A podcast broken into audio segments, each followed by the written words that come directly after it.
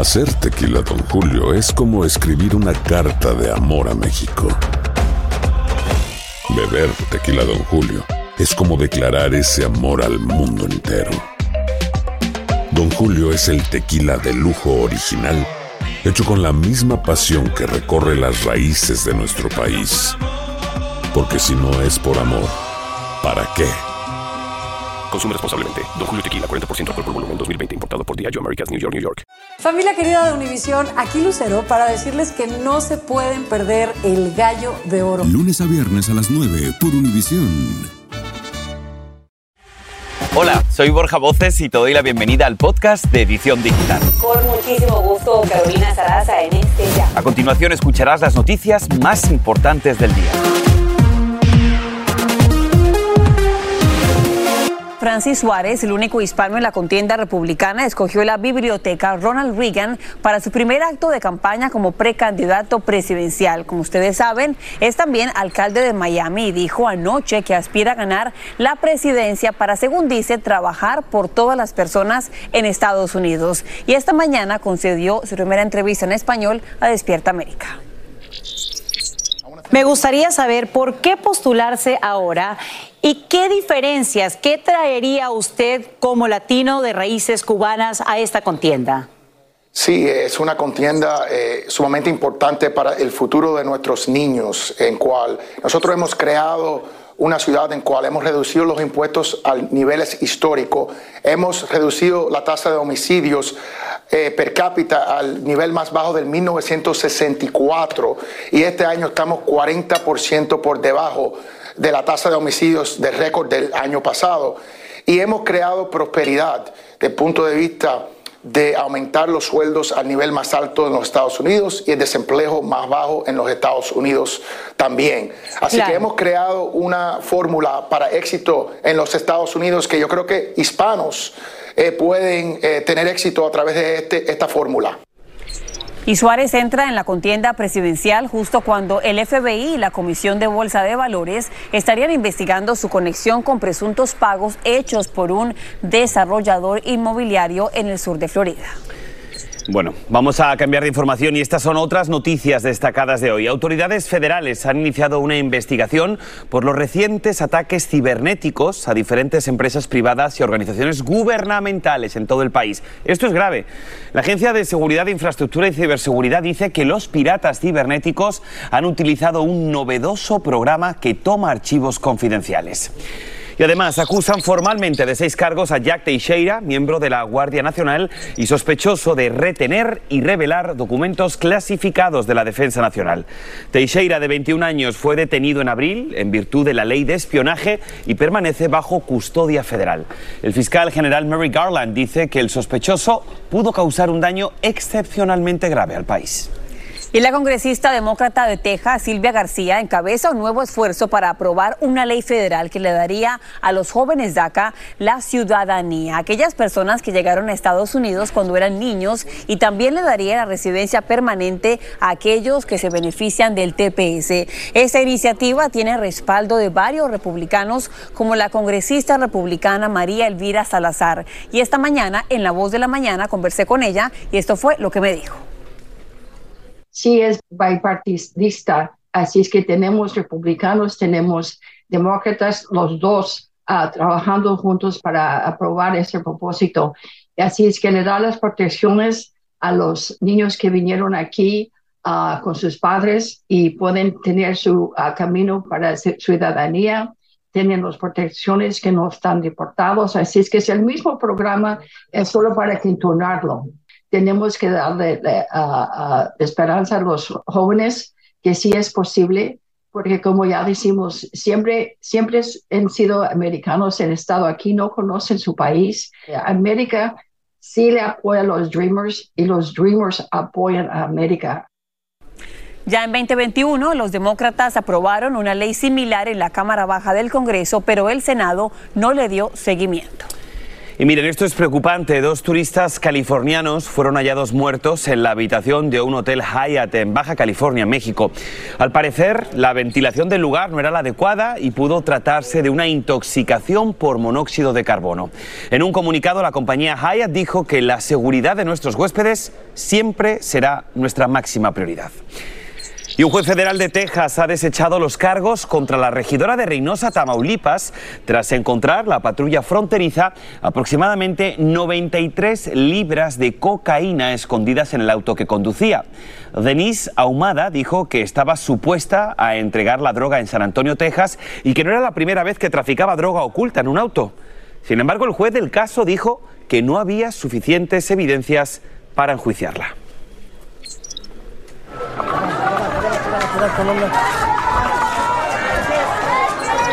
Y miren, así fue la salida del Papa Francisco del Hospital Gemelí de Roma, donde estuvo nueve días tras una cirugía abdominal. El pontífice de 86 años de edad abandonó el centro médico, ya lo han visto, sonriendo, saludando a la multitud que lo estaba esperando, llena de júbilo y esperanza. El Vaticano confirmó que el Papa rezará el Ángelus este domingo desde la ventana del Palacio Pontificio. Qué buena noticia, sin duda.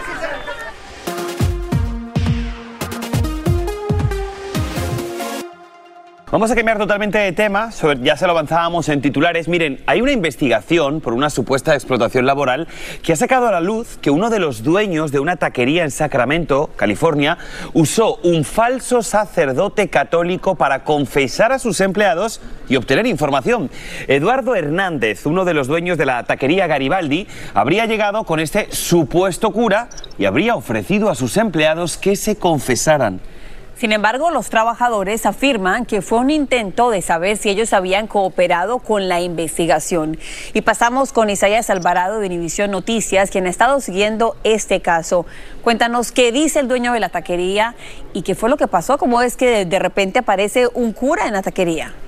Bueno, ese es un caso insólito. Lo que dice el Departamento del Trabajo es que este supuesto sacerdote confesó o fingió hacerlo para que tres o cuatro empleados se abrieran con él y reconocieran si estaban cooperando con las autoridades y si habían denunciado abusos laborales en la taquería Garibaldi. Estos abusos se refieren a que no les estaban pagando las horas extras, que les estaban robando las propinas para pagar los sueldos de gerentes y que, y que había eh, otras intimidaciones laborales. Además, dice el gobierno, les advirtieron que este caso lo habían abierto no para ayudar a los empleados indocumentados, sino todo lo contrario, para compartir su información con el Servicio de Inmigración, algo que el Departamento del Trabajo eh, ha rechazado rotundamente.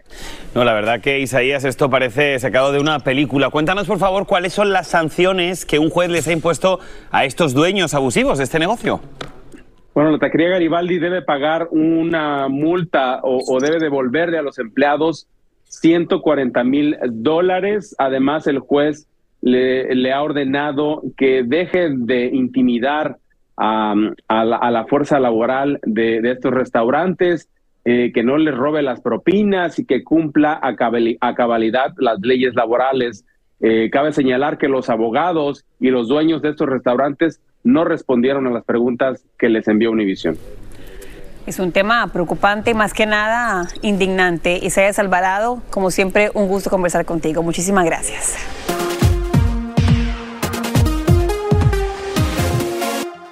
Te cuento ahora que los precios de los alimentos subieron en el mes de mayo según datos oficiales, Carito.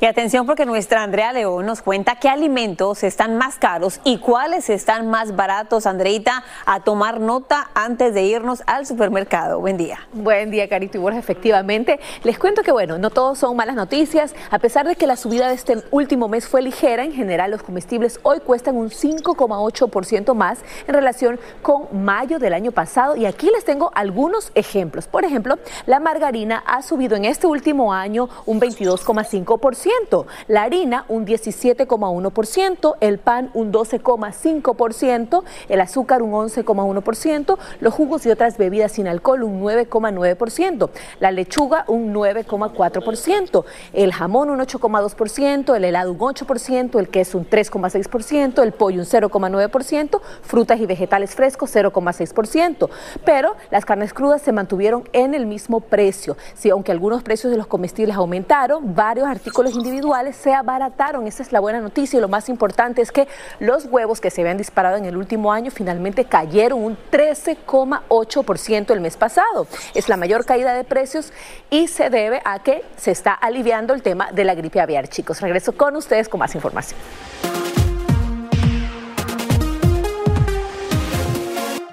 Casi 50 millones de personas dejaron sus trabajos en los dos años de la pandemia del COVID, pero los últimos datos de la Oficina de Estadísticas Laborales descendió en 49.000 en abril con respecto al mes de marzo.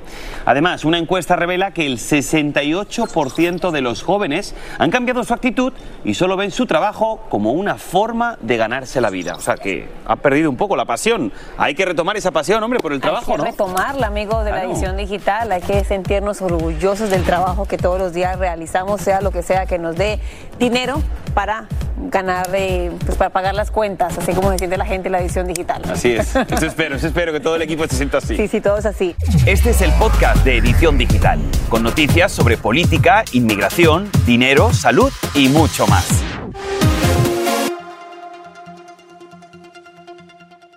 Boost Mobile tiene una gran oferta para que aproveches tu reembolso de impuestos al máximo y te mantengas conectado. Al cambiarte a Boost, recibe un 50% de descuento en tu primer mes de datos ilimitados. O, con un plan ilimitado de 40 dólares, llévate un Samsung Galaxy A15 5G por $39.99. Obtén los mejores teléfonos en las redes 5G más grandes del país. Con Boost Mobile, cambiarse es fácil. Solo visita boostmobile.com. Boost Mobile, sin miedo al éxito. Para clientes nuevos y solamente en línea, requiere AroPay. 50% de descuento en el primer mes requiere un plan de 25 dólares al mes. Aplican otras restricciones. Visita boostmobile.com para detalles. Esto solo es el principio.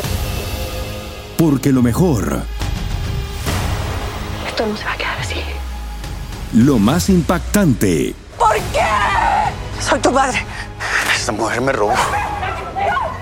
Por favor, abre tus ojos. está por venir en ¿Entendiste? Tu vida es mi vida. De lunes a viernes a las 8 por Univisión. Y eso sí que amerita un brindis, ¿no crees? Y ahora regresamos con el podcast de Edición Digital con las principales noticias del día.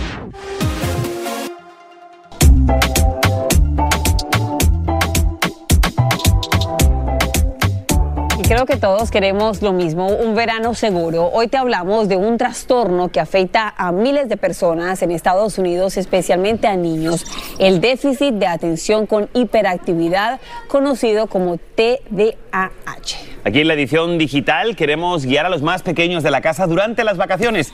Por ejemplo, las recomendaciones. Hay que establecer un horario fijo para despertar y también un horario fijo para dormir y ofrecerles nuevas actividades. Bueno, aquí en la edición digital tenemos ayuda para ti.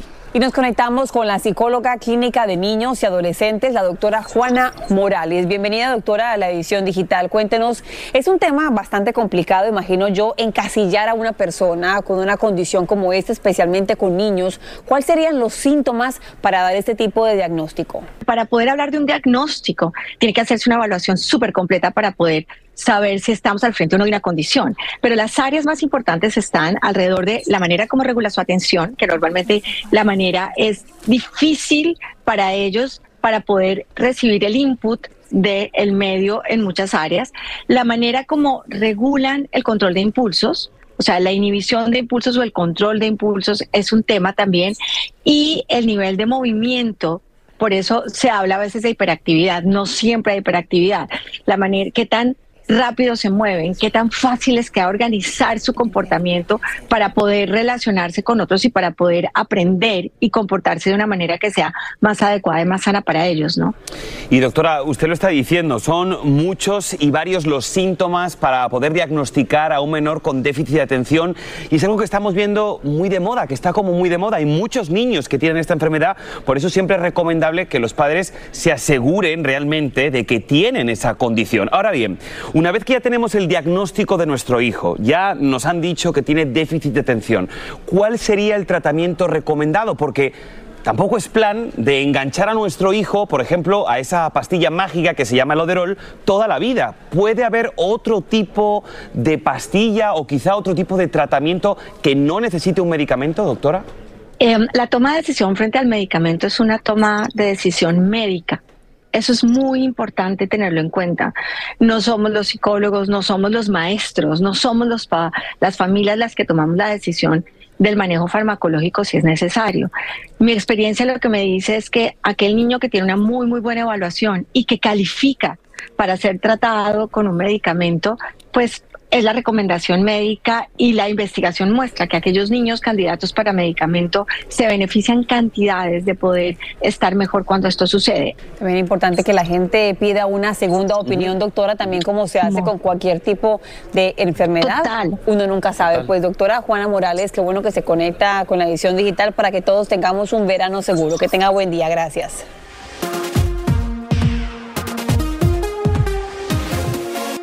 Y siguiendo con buenas noticias que nos encanta, esta va para cientos de inmigrantes y es que ahora se estarán otorgando permisos de empleo a quienes estén enfrentando una emergencia. Esto ocurre en medio de las demoras históricas de esta agencia, pero ¿quiénes se benefician? Yo te explico.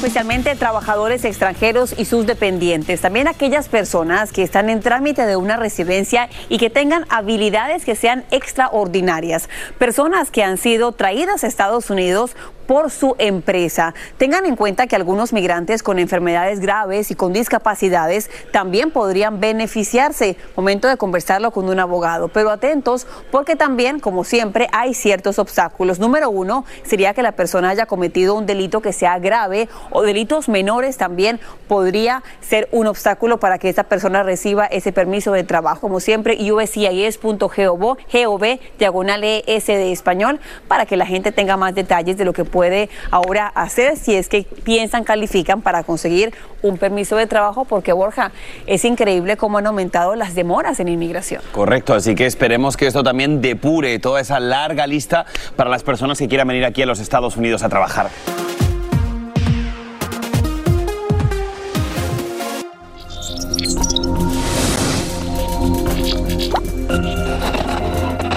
Esto es insólito. A un ex soldado le extrajeron un gigantesco cálculo renal del tamaño de una toronja. Fue tan grande que este hombre entró en el récord Guinness. En Estados Unidos, además, se estima que aproximadamente un 11% de la población sufre de piedras en el riñón. Y hoy está con nosotros la doctora Maricelis Rosa Sánchez. Bienvenida, doctora, a la edición digital. Cuéntenos, por favor, cómo es posible que esto le haya sucedido a este militar. Es increíble. Cuando yo me enteré de esta noticia, me dio ganas de viajar allá y entrevistar al Señor. Yo veo piedras todos los días. La más grande que he visto es 2.5 centímetros. Esta piedra que le sacaron a este señor mide 13 centímetros. El tamaño de un riñón de un adulto es más o menos 11 centímetros, 12 centímetros. Imagínense el tamaño de, de esa piedra. Y doctora, ahora para aterrizarlo también aquí en casa, un reciente estudio habla que en este momento hay mucha gente con piedras en los riñones. ¿Qué está causando esto y cómo se pueden evitar, doctora? El calor hace que nos deshidratemos, perdemos más agua por la piel, orinamos menos y la orina se concentra y forma estos cristales de calcio. Hay diferentes tipos de piedra y pues influye también factores eh, genéticos, eh, condiciones médicas, por ejemplo, también el fumar, eh, la alimentación. Eh, son, son muchos factores que nos pueden dar piedras. ¿Cómo podemos prevenirla? Pues sencillito, el agua. De estas botellitas de 500 ml, por lo menos necesitamos tomar 5 a 6 botellas de agua en los adolescentes y en los adultos. Y por aquí, el enemigo de las piedras, la sal. La sal hace que botemos más calcio en la orina, así que hay que disminuir la ingesta de sal. Una cucharadita al día es lo que necesitamos. También hay que comer más, más alimentos altos en calcio, como por ejemplo la leche, el yogurt. Pues doctora, muchísimas gracias por habernos acompañado con excelentes recomendaciones. Feliz tarde. Bueno, y hay que recordar que los cálculos renales son las piedras en el riñón. Bueno, ahora como les hemos contado una y otra vez, su salud nos importa, así que tomen nota con lo siguiente. Pfizer dice que el suministro de un tipo de penicilina podría agotarse parcialmente para finales de este mes. Se trata de Vicilin, un antibiótico inyectable de larga duración y que se usa para tratar muchas infecciones en adultos. La empresa dice que está trabajando para aumentar la producción de este medicamento. Y escuche bien, vamos a darle tiempo a los deportes porque ayer se organizó y mucho en un partidazo que por supuesto pudieron ver aquí por Univisión. Estados Unidos finalmente avanzó a la final de la CONCACAF y México lamentablemente no logró su sueño en este intensísimo partido que vimos ayer. El tablero terminó 3 a 0 y los referees sacaron tres tarjetas rojas. Este partido además terminó antes a consecuencia de los gritos homofóbicos de la fanaticada mexicana a pesar de que el público fue advertido por medio de parlantes que no lo hicieran. Jessica Cermeño nos tiene más detalles de lo ocurrido. Sí, la verdad es que se han utilizado muchos adjetivos para describir qué fue lo que ocurrió ayer en Las Vegas. Unos dicen que fue un juego desastroso para la selección mexicana de fútbol, otros dicen que fue una humillación eh, que le propina Estados Unidos a México y hay que decirlo, siempre Estados Unidos fue superior en la cancha a los seleccionados tricolores y desgraciadamente al final del partido lo que intentaron hacer los jugadores mexicanos fue pues a golpes tratar de solucionar lo que no pudieron solucionar en la cancha. Es un juego donde Estados Unidos le gana a México 3-0 y además hay nueve amonestados, dos jugadores expulsados de cada equipo, incluso vimos pues camisetas rotas, vimos sangre en la cancha y también vimos que los aficionados mexicanos volvieron a corear el grito homofóbico por el que tantos problemas ha tenido el tricolor ante la FIFA. Eh, lo cierto es que siempre Estados Unidos tuvo más opciones de gol. Hubo 11 tiros a gol por parte de los estadounidenses contra apenas 5 de los mexicanos. Y con este ya es el sexto partido que México no le puede ganar a Estados Unidos. Así que parece que el gigante de la CONCACAF ya es otro. Regreso con ustedes. Pues muchísimas gracias, Jessica. Y la verdad que, que lamentable, ¿no? Esos gritos homófobos en el campo.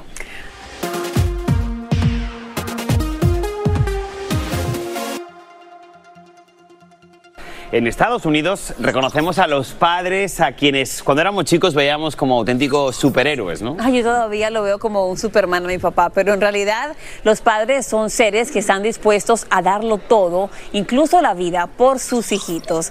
Y te preguntamos a ti, amigo de la edición digital, ¿cuál es la mejor cualidad que tiene un padre? Y tenemos varias respuestas. Antonio Rico dice lo siguiente, estar presente en todo desde amor, tiempo, finanzas y disciplina y con Grimita dice, tiempo de calidad para su familia, lo demás son lujos. Adoración Brown dice lo siguiente, responsabilidad en todo, amor y pasar tiempo de calidad. Y Shelley dice, ser un padre responsable, siendo así, le dedicará todo lo que su hijo necesite, tiempo, amor, educación y valores. Bueno, este domingo abracen, besen y apapachen a sus padres, sobre todo por los que no tenemos la dicha de tenerlo cerca, que supongo que serán muchas personas, ¿no? Señor Miguel, señor Gustavo, los adoramos. Los queremos. Eso. Ahora, este domingo también es el día del sushi, así que seguramente muchos de ustedes son amantes de ese platillo japonés, pero me pregunto si alguna vez lo han preparado. Yo no tengo ni idea, pero la que sí es una experta ya es nuestra querida Andrea León, que ha visitado un sushi bar aquí en Miami, Florida, y nos muestra cómo le fue preparándolo por primera vez. ¿Tú crees que lo logra o no? Sí, Andreita, ya puede Vamos todo. a verlo. El sushi es uno de los platos más reconocidos de la gastronomía japonesa y también uno de los más populares internacionalmente. Por eso este 18 de junio se celebra su día.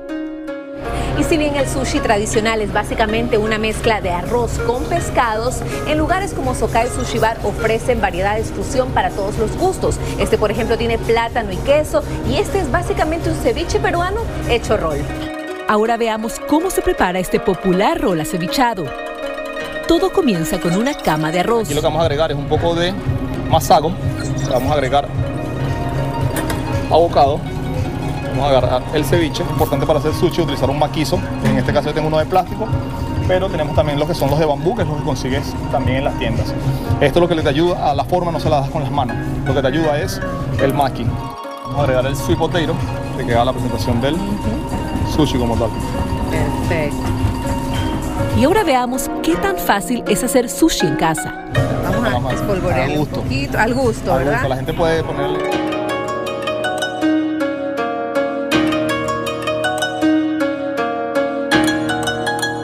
Parece que pasé la prueba.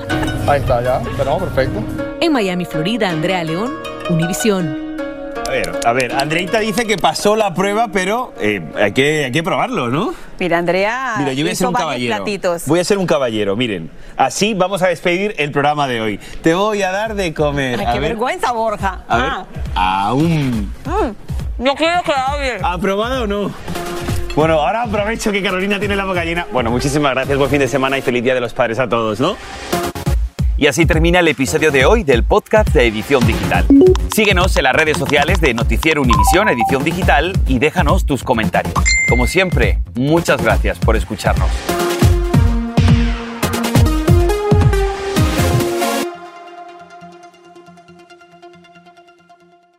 Dicen que traigo la suerte a todo el que está a mi lado. Y esa es mi mala fortuna. Basada en el clásico de Juan Rulfo, llega Univisión, El Gallo de Oro. Supongamos que la caponera puede inclinar la suerte a quien ella quiera. ¿Estás tardando en conquistarla? Con Lucero, José Ron y Plutarco Asa. Este gallo está cambiando la vida. En una historia legendaria de amor y azar.